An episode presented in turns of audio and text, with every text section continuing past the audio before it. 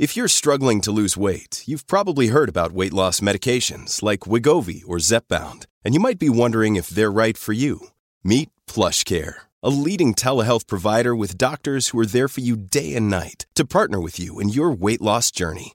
If you qualify, they can safely prescribe you medication from the comfort of your own home. To get started, visit plushcare.com slash weight loss. That's plushcare.com slash weight loss. plushcare.com slash weight loss.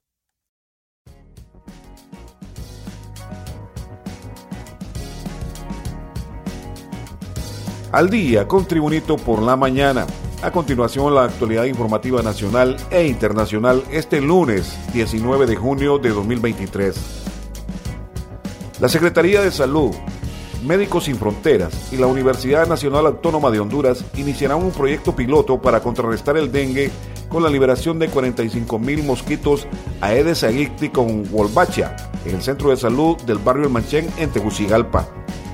Se trata de un proyecto inédito que tiene como enfoque dar un cambio sustancial en la manera de hacer frente a las enfermedades virales causadas por este mosquito que cada año deja al menos 10.000 contagios de la enfermedad. El proyecto piloto se ejecutará para contrarrestar el dengue con la liberación de 45.000 mosquitos Aedes aegypti con Wolbachia en el centro de salud del Manchén, abarcando 50 colonias donde se presentan los más altos niveles de contagio de dengue. La Wolbachia es una bacteria cuya función es impedir que el zancudo transmita el dengue y otras enfermedades y así asegurar que esta característica pueda pasar entre generaciones de mosquitos. Es el reporte de noticias de Tribunito por la mañana. La titular del Consejo Nacional Anticorrupción en Honduras, Gabriela Castellanos, abandonó el domingo el país por amenazas a su seguridad, informó el director de la Asociación para una Sociedad Más Justa Local de Transparencia Internacional, Carlos Hernández. Castellanos salió de Honduras luego de ser objeto de una serie de situaciones en su seguridad y la de su familia. Es una situación bastante compleja, subrayó Hernández en declaraciones a medios locales de prensa en Tegucigalpa. Hasta ahora se desconoce hacia qué país viajó la titular del Consejo Nacional Anticorrupción, Gabriela Castellanos, junto a su familia. El reporte de noticias de Tribunito por la mañana. Debido a la extrema sequía de agua que enfrenta el municipio de Taulabé, Comayagua, la Corporación Municipal en pleno tomó la determinación de declarar la zona en alerta roja. Según declaraciones del alcalde de Taulabé, Denis Membreño, en muchas aldeas y caseríos del municipio hay escasez de líquido, por lo que se determinó en reunión extraordinaria declarar la emergencia de alerta roja por la sequía como parte de las acciones para salir adelante ante la grave situación, indicó el jefe municipal de Taulabé en Central Departamento de Comayagua.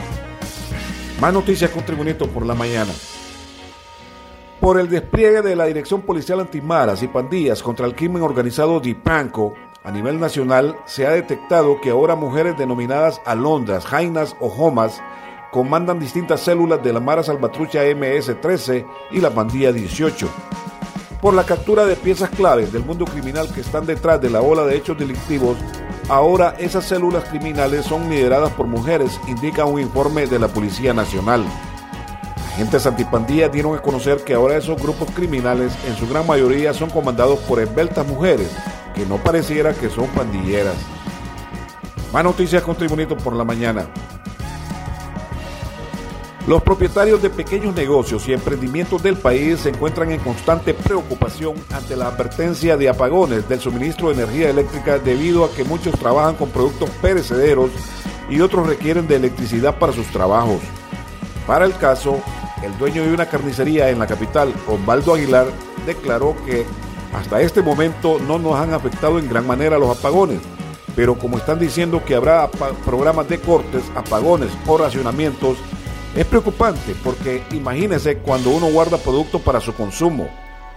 Unos 6 a 10 cerdos andan por el equivalente a unos 50 mil empiras. Son productos perecederos que con poquito ya no sirven y no puede estar atendiendo de manera normal a la clientela porque huele mal y se pone de mal color la carne y esa es pérdida para los carniceros, señaló Osvaldo Aguilar, uno de los propietarios de una carnicería en Tegucigalpa. Más noticias con Tribunito por la mañana. El Hospital María, especialidades pediátricas, anunció el éxito de la Brigada de Cirugía Cardiovascular Pediátrica que se llevó a cabo en colaboración con especialistas en cirugía pediátrica congénita del Duke Children's Pediatric and Congenital Center y el equipo multidisciplinario de la institución. Durante la semana pasada se realizaron exitosamente 10 cirugías de corazón abierto de diversas complejidades en menores cuyas edades oscilan entre 2 meses y 17 años, dando la oportunidad de cambiar la vida a pacientitos con afecciones cardíacas congénitas y adquiridas provenientes de diferentes departamentos de Honduras.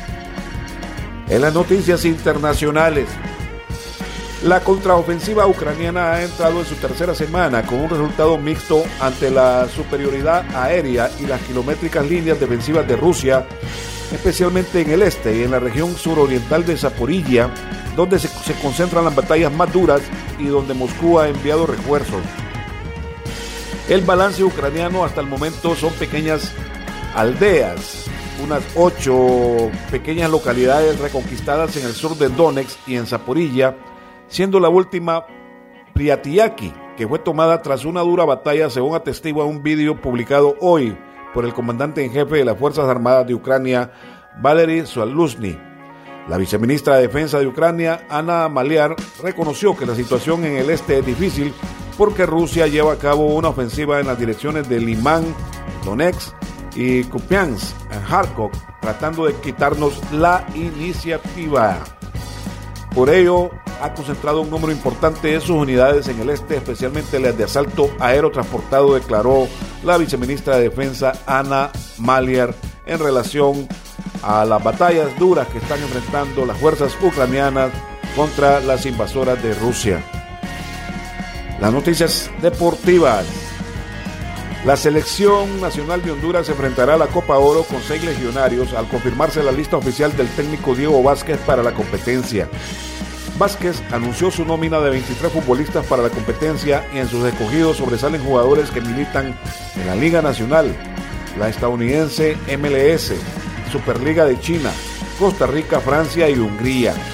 Los legionarios hondureños elegidos por Vázquez son Albert Ellis del Brest de Francia, David Flores del Ferbar de Hungría, Joseph Rosales del Minnesota United, Vayan Acosta del Colorado Rapids, Alexander López de la Alajuela de Costa Rica y Rubilio Castillo del Nanton Sillón de China. La Barbie o Diego Vázquez no hizo muchos comentarios acerca de cambios en su listado en comparación a los jugadores con los que contó para el amistoso ante Venezuela que perdió 1-0 en Washington, Estados Unidos. La única salida en los 24 de la lista preliminar son Carlos Meléndez, quien quedó fuera por lesión, y Francisco Chelito Martínez, que por determinación técnica fue depurado. Este fue el reporte de noticias de Tribunito por la mañana de este lunes 19 de junio de 2023. Tribunito por la mañana te da las gracias y te invita a estar atento a su próximo boletín informativo.